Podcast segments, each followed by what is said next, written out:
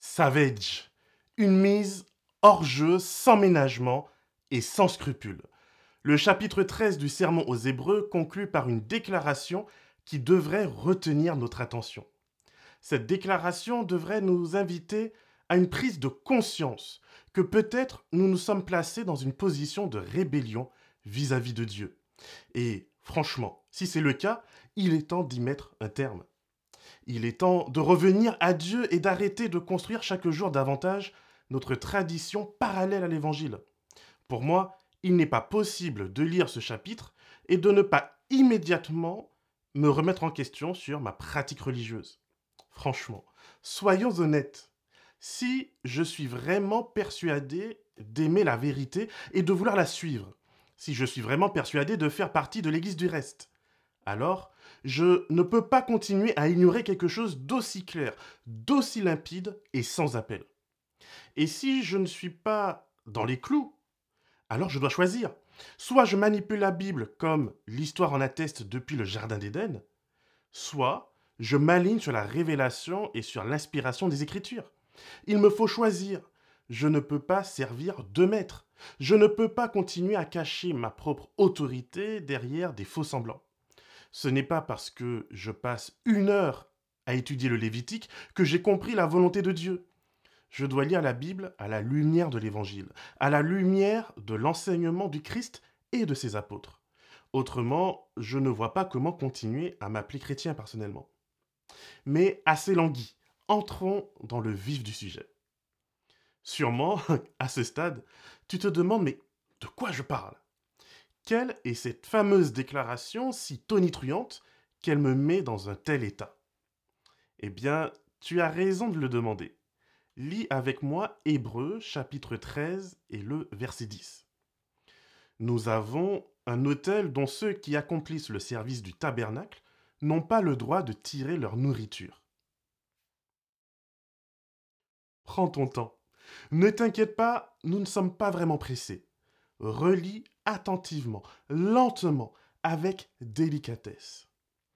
Nous avons un autel dont ils n'ont pas le droit de tirer leur nourriture, ceux qui célèbrent le culte dans la tente. Alors, permets-moi de te poser la question. Es-tu de ceux qui continuent à célébrer le culte dans la tente? Es-tu de ceux qui continuent à placer le service du sanctuaire au-dessus du service du Christ? Es-tu de ceux qui continuent à vouloir décortiquer chaque petite poussière du sanctuaire pour savoir y lire, comme dans une boule de cristal, où se cache ton salut? Permets-moi de le relire encore une fois. Nous avons un hôtel dont les desservants de la tente n'ont pas le droit de tirer leur nourriture, nous dit la Tobe. Hmm. Je ne pense pas que ce soit entré. Donc voyons la traduction française de la King James. Nous avons un hôtel dont ceux qui servent dans le tabernacle n'ont pas le droit de manger. Shuraki, quant à lui, dit ceci. Nous avons un hôtel mais ceux qui servent dans la tente n'ont pas le pouvoir d'y manger. Je te vois me regarder, je te vois m'écouter, mais je ne te vois pas vraiment réagir. Alors prenons pour vraiment finir cette fois la Darby. Peut-être qu'avec le contexte, cela sera un peu plus clair. Ne soyez pas séduits par des doctrines diverses et étrangères, car il est bon que le cœur soit affermi par la grâce, non par les viandes, lesquelles n'ont pas profité à ceux qui ont marché. Nous avons un autel dont ceux qui servent le tabernacle n'ont pas le droit de manger, car les corps des animaux dont le sang est porté pour le péché dans les lieux saints par le, par le souverain sacrificateur sont brûlés hors du camp. C'est pourquoi aussi Jésus, afin qu'il sanctifiât le peuple par son propre sang, a souffert hors de la porte. Ainsi donc, Sortons vers lui hors du camp, portant son opprobre, car nous n'avons pas ici de cité permanente, mais nous recherchons celle qui est à venir. Offrons donc par lui sans cesse à Dieu un sacrifice de louange, c'est-à-dire le fruit des lèvres qui confesse son nom. non par les viandes, ou dans d'autres versions plus actuelles, non par des aliments, mais par la grâce, non par le sang des taureaux, mais par le sang du Christ, non dans le sanctuaire, mais hors du sanctuaire. Il faut sortir des portes. Nous sommes appelés à sortir. Arrêtons de chérir donc les doctrines étrangères à l'Évangile. Arrêtons de brader notre Sauveur pour retourner à un sanctuaire qui ne nourrit plus. C'est une question de salut, c'est une question d'adoration véritable. Je ne peux pas m'approcher de la table du Christ si je souhaite absolument manger à la table du sanctuaire. Ce n'est pas possible. Lis Lévitique 16, verset 27 pour t'en convaincre. Le sacrifice d'expiation était entièrement brûlé. Ni les prêtres, ni le peuple ne pouvaient en manger il ne restait rien, rien qui puisse être consommé, rien qui puisse manifester la joie du salut. Mais il en va complètement autrement du Christ. Il a dit, Voici, ceci est mon corps, prenez et mangez. Il y a donc une incompatibilité entre ce qui ne peut être accessible par nous et ce qu'il est, entre ce qui était destiné à pointer vers le Christ et le Christ. À toi qui m'écoutes donc, je te le dis avec le plus grand amour qu'il me soit possible de te communiquer ici. Nous ne pouvons pas réécrire l'Évangile pour le faire entrer dans notre petite boîte à mystère. L'Évangile, il est copyrighté. Il a un auteur jaloux qui ne supporte pas les contrefaçons. Il faut prendre conscience que les fake news spirituelles tuent et tuent assurément. Elles détruisent nos vies, elles les remplissent de culpabilité, de doute, de frustration et d'angoisse. Alors, disons stop je dis personnellement vraiment stop. Jésus a volontairement utilisé la fête de la Pâque pour symboliser un nouveau départ, une libération vers un monde meilleur. Et trop souvent, trop d'entre nous, nous continuons à lire l'Évangile en faisant les gros yeux pour les concombres du Sinaï. Nous préférons l'esclavage du Sinaï à la liberté divine. Nous refusons d'accepter l'enseignement sur la loi comme servant de parabole. Et à la place, on en fait le cœur de l'Évangile. Mais si on fait cela, alors on met Jésus par la fenêtre. Le verset 14 oppose donc la Jérusalem terrestre avec son temple et son culte et sa liturgie à la Jérusalem céleste. Nous cherchons en effet cette cité à venir et je suis prêt à supporter les humiliations du Christ. Je suis prêt à supporter les moqueries, les attaques, parce que je sais que mon Jésus vaut mieux que tout cela. Oui, par Jésus, j'offre des sacrifices de louange et non plus des sacrifices de sang et de sueur. Jésus est le grand bâtisseur de ponts qui me relie directement à l'amour du Père. Et tu veux savoir le meilleur? Le plus dramatique dans l'histoire, c'est que ce n'est même pas un message nouveau. Même dans l'Ancien Testament, il l'avait déjà compris. Ce que Dieu cherche véritablement, c'est une adoration du cœur qui s'exprime par une confession de foi venant de nos bouches. Prenez avec vous des paroles et revenez au Seigneur. Dites-lui, tu enlèves toute faute, accepte ce qui est bon en guise de taureau, nous t'offrirons en sacrifice les paroles de nos lèvres, dans Osée 14, verset 3. En guise de taureau. Pourtant, les taureaux étaient ce qu'il y avait de plus cher et de plus précieux à offrir. L'étape suivante, dans les religions païennes, bah, c'était les enfants. Et donc, au lieu d'apporter des taureaux, le prophète Osée nous invite à apporter des lèvres confessant le nom de celui qui enlève toute faute. Pas seulement celles qui nous arrangent, mais toutes, volontaires et involontaires. Mais ce n'est pas fini. Le psaume 50 nous invite ainsi Vais-je manger la viande des taureaux et boire le sang des boucs? Eh ben non. Mais du coup, quoi donc? Offre à Dieu la louange comme sacrifice et accomplis tes vœux envers le Très-Haut. Puis appelle-moi au jour de la détresse, je te délivrerai et tu me glorifieras. Regarde maintenant attentivement ce passage que l'on trouve dans 2 Chroniques 29 et au verset 31. Dans ce passage, le roi Ézéchias invite le peuple à la repentance. Ézéchias prit la parole et dit Maintenant, puisque vous avez les mains remplies pour le Seigneur, approcher et apporter sacrifices et offrandes de louanges à la maison du Seigneur. Alors l'assemblée apporta des sacrifices et des offrandes de louanges, et tous ceux qui avaient le cœur généreux apportèrent des holocaustes. La véritable repentance commence par un élan du cœur. Note et regarde comment les holocaustes sont apportés après, en conséquence de l'élan du cœur. C'est là le véritable cheminement de foi. D'abord, mon cœur est touché par Dieu, puis, en conséquence, je m'aligne sur son caractère, je m'aligne sur sa volonté et sa loi n'est plus un fardeau, mais la loi divine devient ce vers quoi mon cœur tend naturellement. Il l'avait déjà compris depuis l'Ancien Testament, et en 2022, je croise beaucoup trop d'adventistes qui marchent en ayant peur de leur ombre. On nous fait peur avec des messages non bibliques et non porteurs de l'Évangile. Mais bien sûr qu'il faut prendre Dieu au sérieux.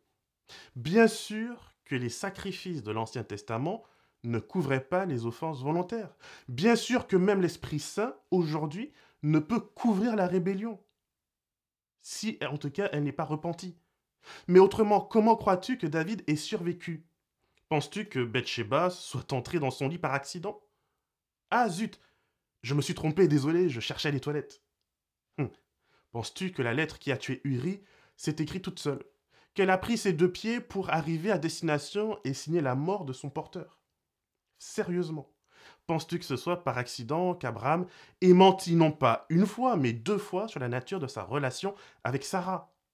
Ou que les frères de Joseph l'ont vendu à l'Égypte par accident Bien sûr que non. Et pourtant, le pardon de Dieu a été possible. La grâce, l'amour, la patience sont les habits même du caractère de notre Dieu éternel. Le chapitre 13 de la lettre aux Hébreux nous invite donc à une adoration qui commence par la reconnaissance du cœur, par l'amour pour Dieu qui se traduit par notre louange. Mais cela ne signifie pas qu'aimer Dieu de tout son cœur soit quelque chose d'abstrait. Bien au contraire, nous sommes invités à traduire notre louange par des actes très concrets. Manifester de l'hospitalité. C'est pas facile. Il ne s'agit pas d'accueillir les potes à la maison. Il s'agit, comme Abraham, d'aller se mettre au service de parfaits inconnus, de parfaits étrangers et de leur donner le meilleur. Ainsi, il a accueilli des anges sans même le savoir. Il s'agit donc pour moi d'avoir une ouverture spirituelle et relationnelle, de s'efforcer d'accueillir l'autre dans sa différence et dans son cheminement de vie. Mais cet accueil n'est pas une invitation au relativisme. La Bible revient en force dans la défense du projet de Dieu pour l'humanité.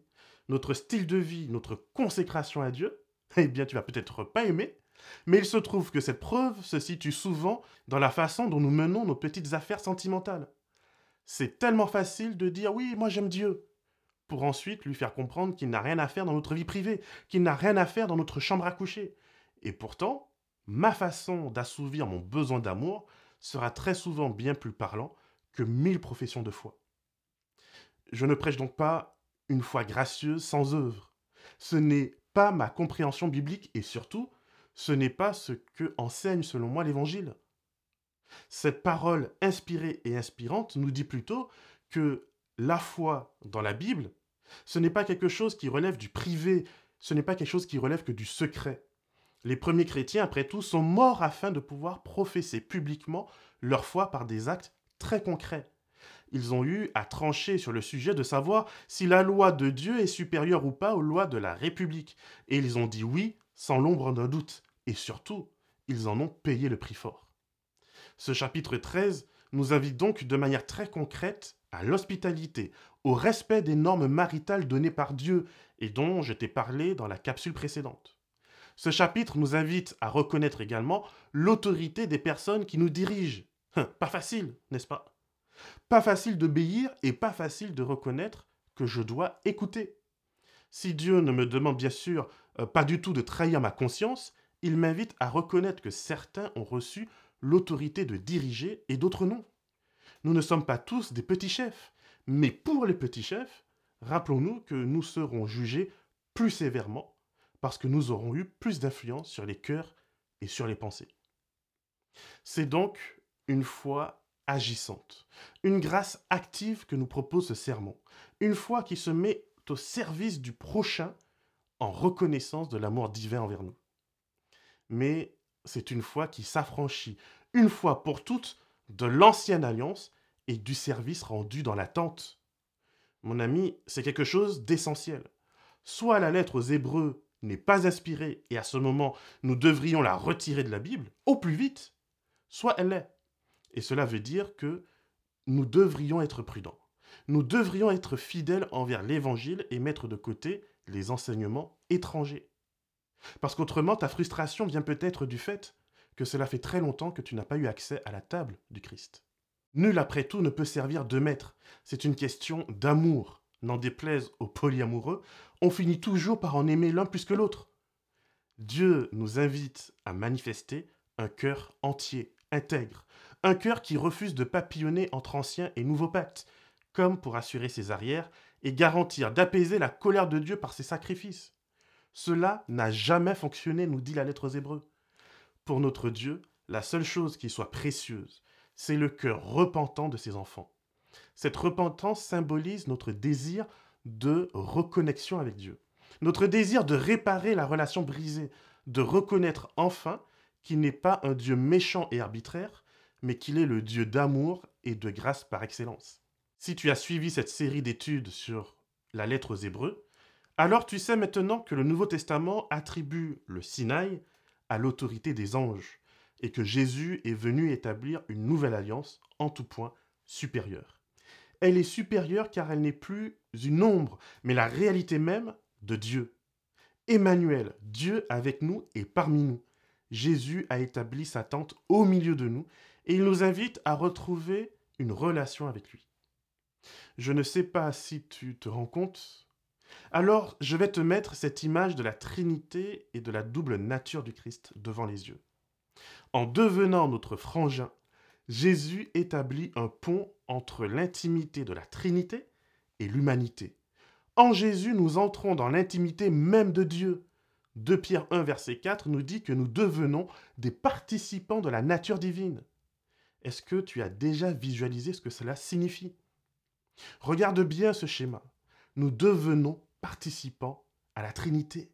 Waouh Quelle promesse Quel cadeau Quelle confiance Tu comprends maintenant pourquoi le diable est jaloux de nous. Tu comprends pourquoi il cherche désespérément à nous voler cette joie. Il est vert de jalousie. Dieu nous donne librement, à nous pécheurs, la place qu'il a voulu arracher de force.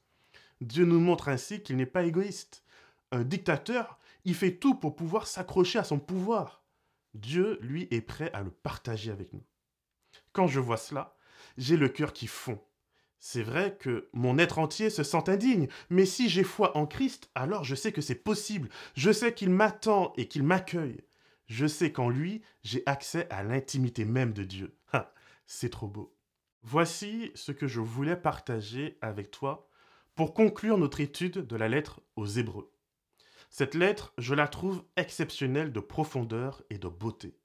Je t'invite à continuer à la lire et à la relire. Continue à la méditer et à comprendre son message.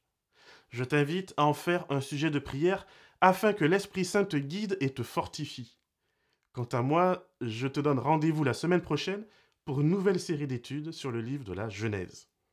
Que le Seigneur te garde et te bénisse et qu'il fasse de toi une source de bénédiction pour l'éternité.